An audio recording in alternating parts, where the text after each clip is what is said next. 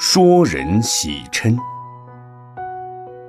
过去有一个人和大家一起坐在屋子里闲聊，称赞某个人德行非常好，只是还有两个缺点，一个是喜欢发怒，第二个是做事冒失。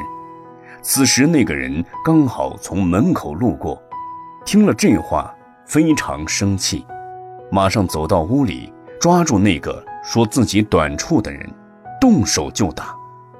旁人问他：“你为什么要打他呀？”他说：“我哪里喜欢发怒，做事冒失了？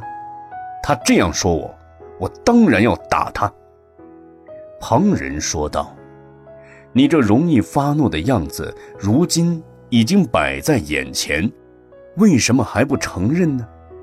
人家指出他的缺点，他却反而愤愤不平。”大家都对他的愚惑大为惊讶，这就好像那些喜欢喝酒、做事荒唐的人，听到别人指责他就记恨别人，还要自欺欺人。这就像上面说的那个人一样，不思考自己的过错，听到别人说他之后，反而还要报复别人。